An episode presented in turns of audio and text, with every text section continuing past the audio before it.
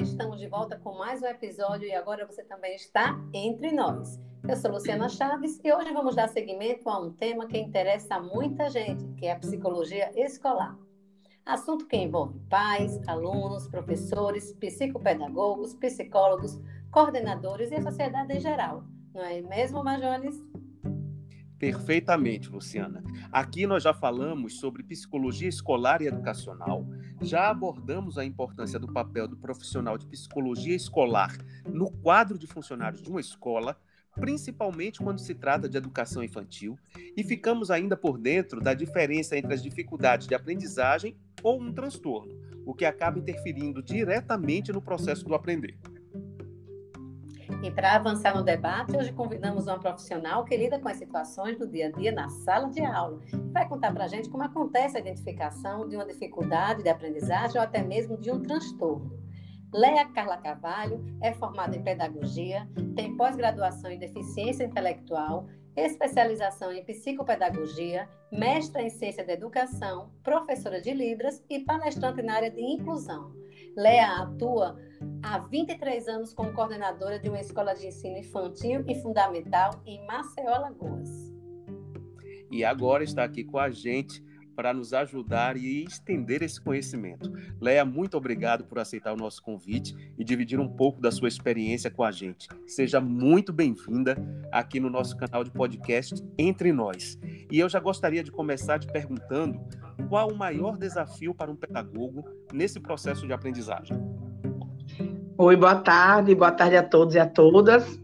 E muito obrigada pelo convite, viu? É uma satisfação enorme. Bom, vamos lá. É, eu sou coordenadora e também sou professora, né? Há 23 anos e as dificuldades são grandes, né? E elas são constantes. É, se eu falar em relação de uma maneira geral, eu acho que as maiores dificuldades da gente é a, é a questão de transmissão de conhecimento, é a família da junto da escola, que para mim isso é primordial. A escola ela não é uma ilha para estar só, né? ela tem que ter a ajuda da família para poder caminhar e favorecer a criança um, um melhor desenvolvimento né, na sua aprendizagem. E aí, Leia, eu te pergunto, qual é o, o mais comum que vocês se deparam na escola? Normalmente o aluno ele já vem com o problema identificado, se é uma, uma dificuldade de aprendizagem ou, ou, um transtorno, ou é mais comum que os professores é, percebam essa dificuldade já na sala de aula e os pais às vezes nem têm o conhecimento ainda. Luciana e Marjones, parece mentira, mas eu acho que muitos alunos chegam, né, pelo menos na escola que eu trabalho, que eu posso falar isso, é, sem um, um, diagnóstico, né, eles chegam geralmente, é, a criança é rotulada, tipo assim, ah, ele é preguiçoso, ele não aprendeu na outra escola, né, e assim, com o decorrer do tempo, ele chega, a gente vê que nada mais é do que uma dificuldade de aprendizagem, né, que acho que vocês sabem que a dificuldade de aprendizagem, ela é algo assim, passageiro, uma condição passageira, né, que acontece por influências externas, né, que atrapalham o processo de aprendizagem da criança. Então, são vários esses fatores, né, é, das dificuldades, é, emocional, problemas familiares, alime até alimentação inadequada. Parece mentira, mas alimentação inadequada, sim, são vários os fatores. E... É, desculpa interromper, você falou a questão da alimentação, né? Isso é algo tão importante que nesse que por, a gente pode tomar como exemplo nesse momento de pandemia, muitas escolas que são da rede pública, mesmo Isso. sem as aulas, essas escolas mantiveram a sessão do que seria a merenda escolar para que esses alunos pudessem continuar se alimentando uma melhor qualidade, né? Isso mesmo. Você mexeu num ponto agora realmente é, as escolas, né, elas estão dando, continuam dando a merenda. É muito importante, né? Porque, olha, você chegar na escola, um aluno que não dormiu bem, você sabe que ele não aprende. Ele vai dar uns cochilinhos, né? E terminando aprendendo. E aquela criança que chega com fome, que não é o caso, assim, é, lógico, assim, muitas vezes de escolas privadas, né? Existe um caso ali, aqui à parte. Eu acho que é mais de escola pública. Isso também gera o que? Uma dificuldade de aprendizagem. Na verdade, é um grupo heterogêneo de problemas, né? Que eles interferem é, na aprendizagem, assim, mas assim, que não tem implicação nenhuma neurológica, que é diferente do transtorno de aprendizagem. Eu sempre digo, quando eu dou palestra, que as dificuldades e os transtornos eles moram na mesma casa, só que eles, eles dormem em quartos diferentes, né? Porque, no caso, o transtorno de aprendizagem, lógica também, logicamente que também gera uma dificuldade de aprendizagem. Só que é o seguinte, é, os transtornos, eles englobam, assim, as complicações primárias, né, é, decorrente de alteração do, do sistema nervoso central, né, que é de ordem neurológica. Então, elas não passam, né, elas são permanentes. Já as dificuldades de aprendizagem, elas não persistem. Eu tenho um caso é, na escola, né, acho que de uns quatro anos por aí, é uma criança perdeu a mãe, né, e ela apresentou uma dificuldade de aprendizagem grande. Só que, como eu falei no início, né, a importância do papel da família. Quando foi colocado para o pai, né, o que estava acontecendo, uma menina que só tirava nota boa, 9, 10, 8, começou a 2, 3, né?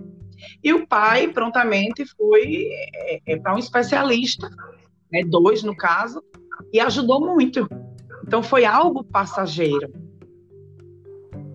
E foi a escola, Léa, que identificou essa dificuldade com essa questão do luto? Como é que foi para chamar esse pai e, e, pedir que ele também auxiliasse nesse processo para essa, essa criança ultrapassasse essa barreira da dificuldade e voltasse a seguir no processo de aprendizagem? Isso mesmo, Luciana, foi a escola que detectou, né? É, é como eu sempre digo aos professores, que a gente tem que observar tudo em relação à criança. Às vezes chega uma mãe e diz: Como é que vocês fazem a avaliação? Eu digo: a avaliação ela é feita diariamente. A gente tem que estudar a criança, a gente tem que saber como é que a criança age com outra criança, a gente tem que saber como é que a criança se porta em sala de aula.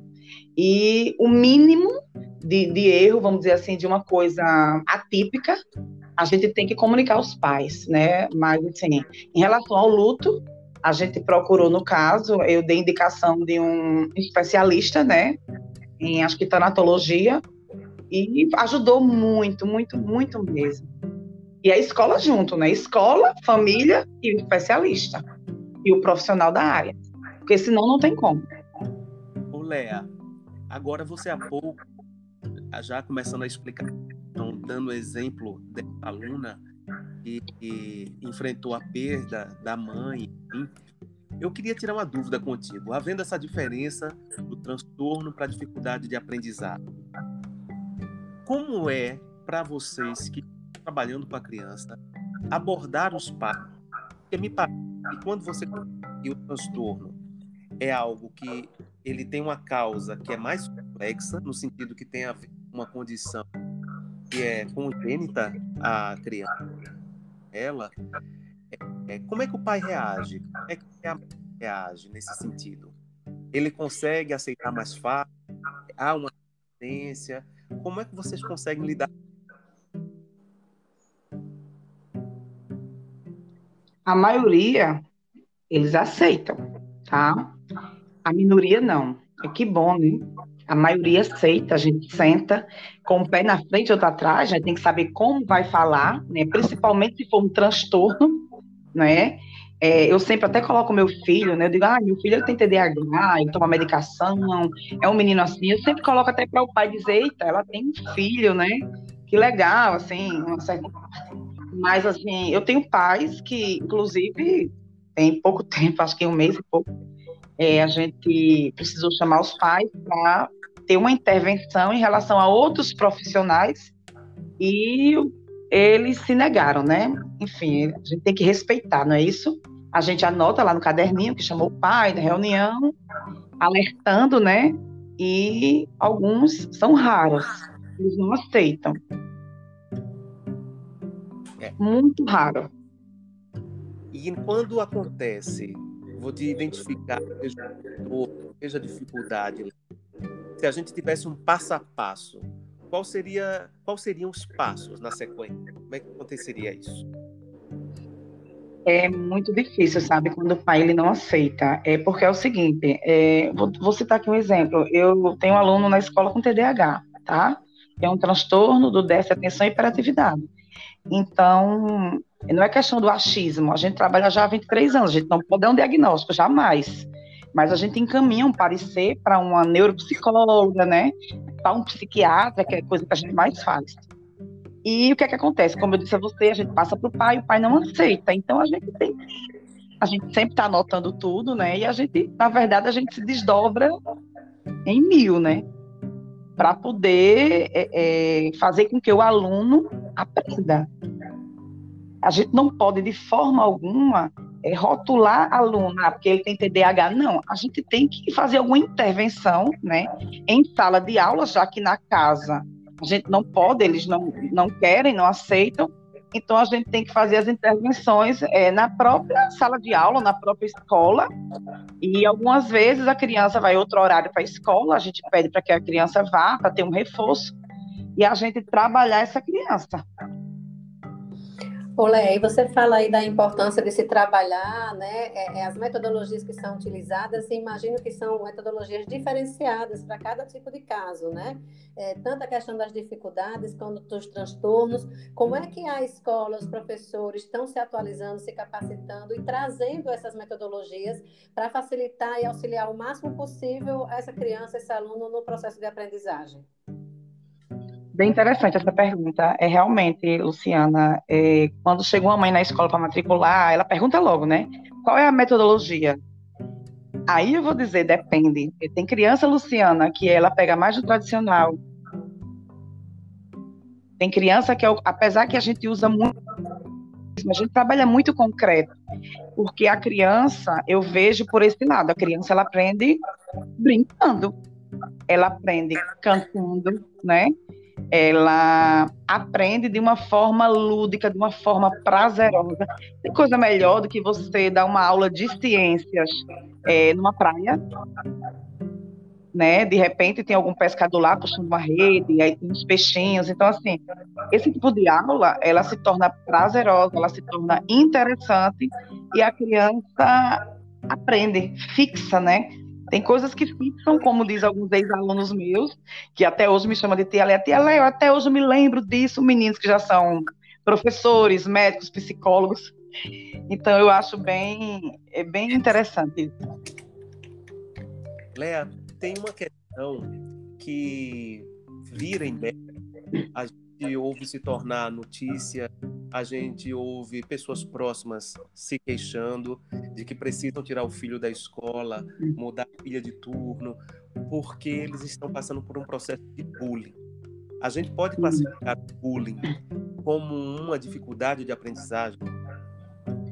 Sim, com certeza. Eu, eu conversando até com a Luciana é, hoje pela manhã, a gente teve vários casos de crianças que vieram de fora, né, é, que foram assim, né, praticaram bullying em cima da criança, bullying pesado, a mãe tirou, botou na escola menor, colocou lá na escola e ela simplesmente diz assim, olha, ele não sabe de nada, né, quando a gente vai, que a criança entra na sala, que a gente começa a avaliar, avaliar diariamente, a gente vê que é como se aqueles xingamentos, né, aquele bullying praticado por outras crianças, deu meio que, deu meio que uma, assim, uma travada.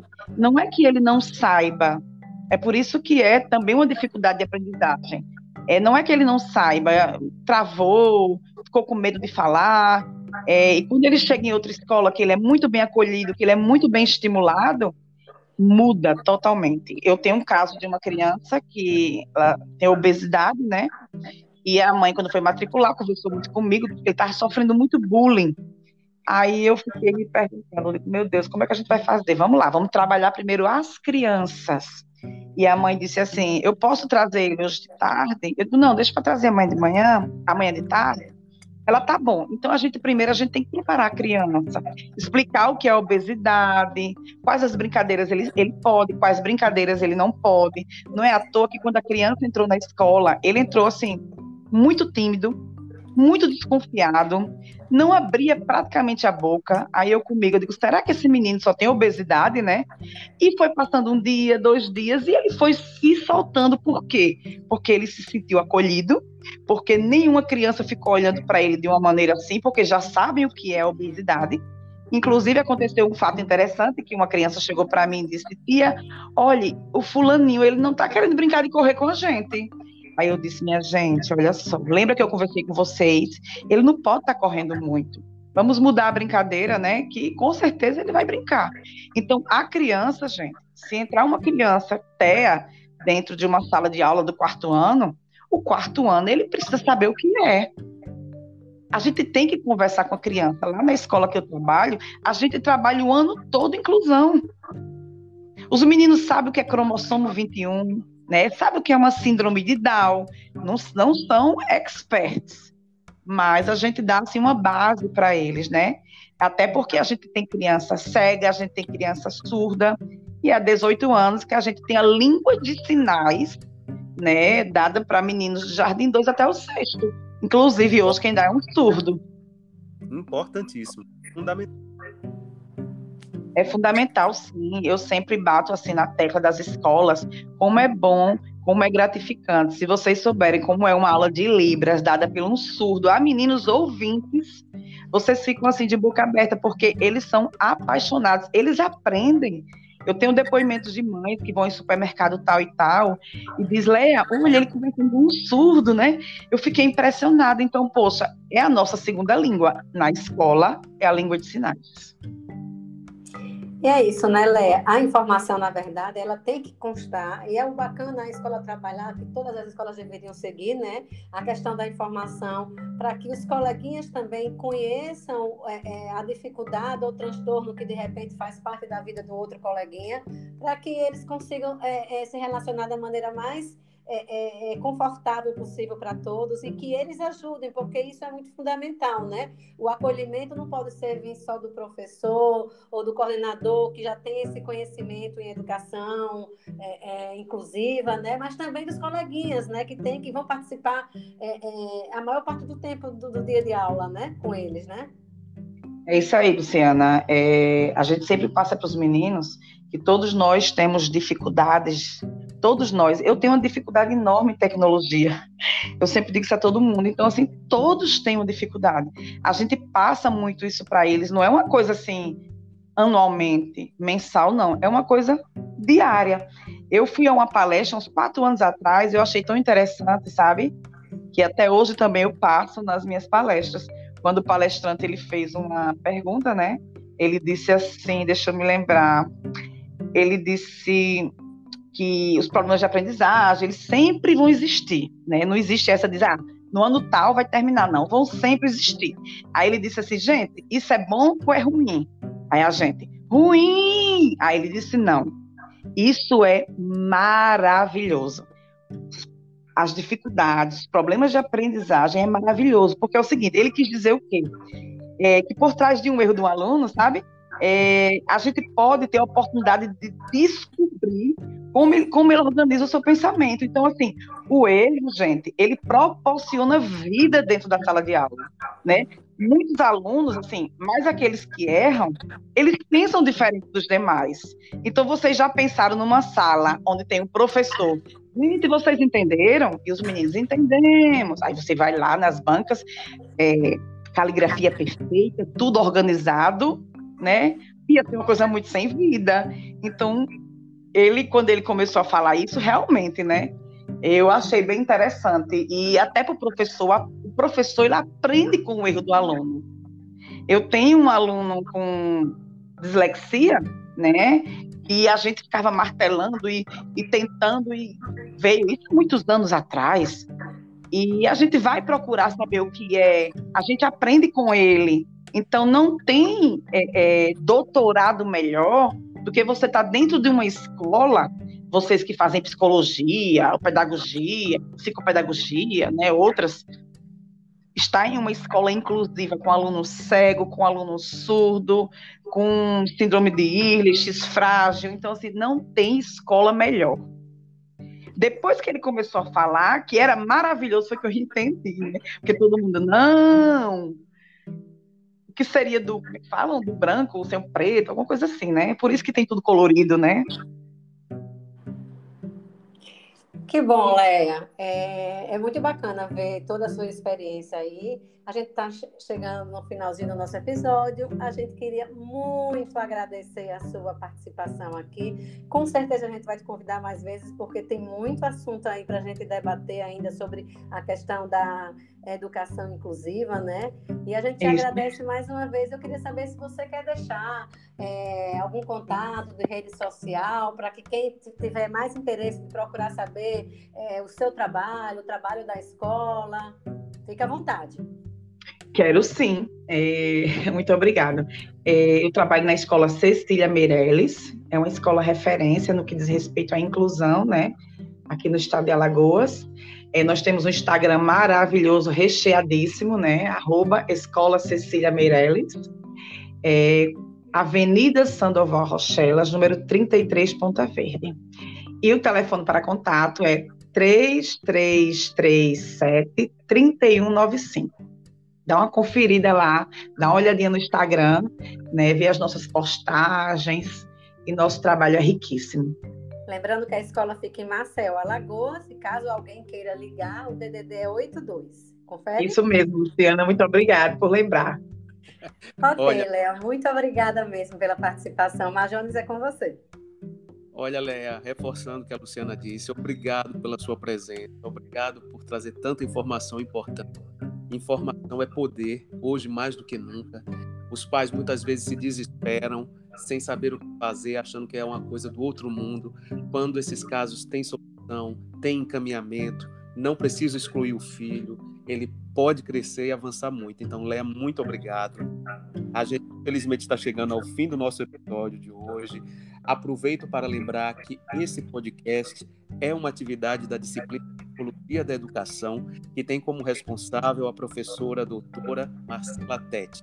Então, como a gente sempre faz, a gente dá aquela pista para o próximo episódio. A gente vai agora puxando ainda, ficando esse assunto da questão de incluir. Nosso próximo assunto vai ser homofobia na escola. Maravilha. Maravilhoso. A gente conta com vocês. E isso vale para você também, viu, Léa? Acompanhe a gente no podcast, deixa de ouvir com esse bate-papo. E muito obrigado a você e a todos por estar entre nós. Obrigada a todos e a vocês. Valeu, gente. Até o próximo episódio.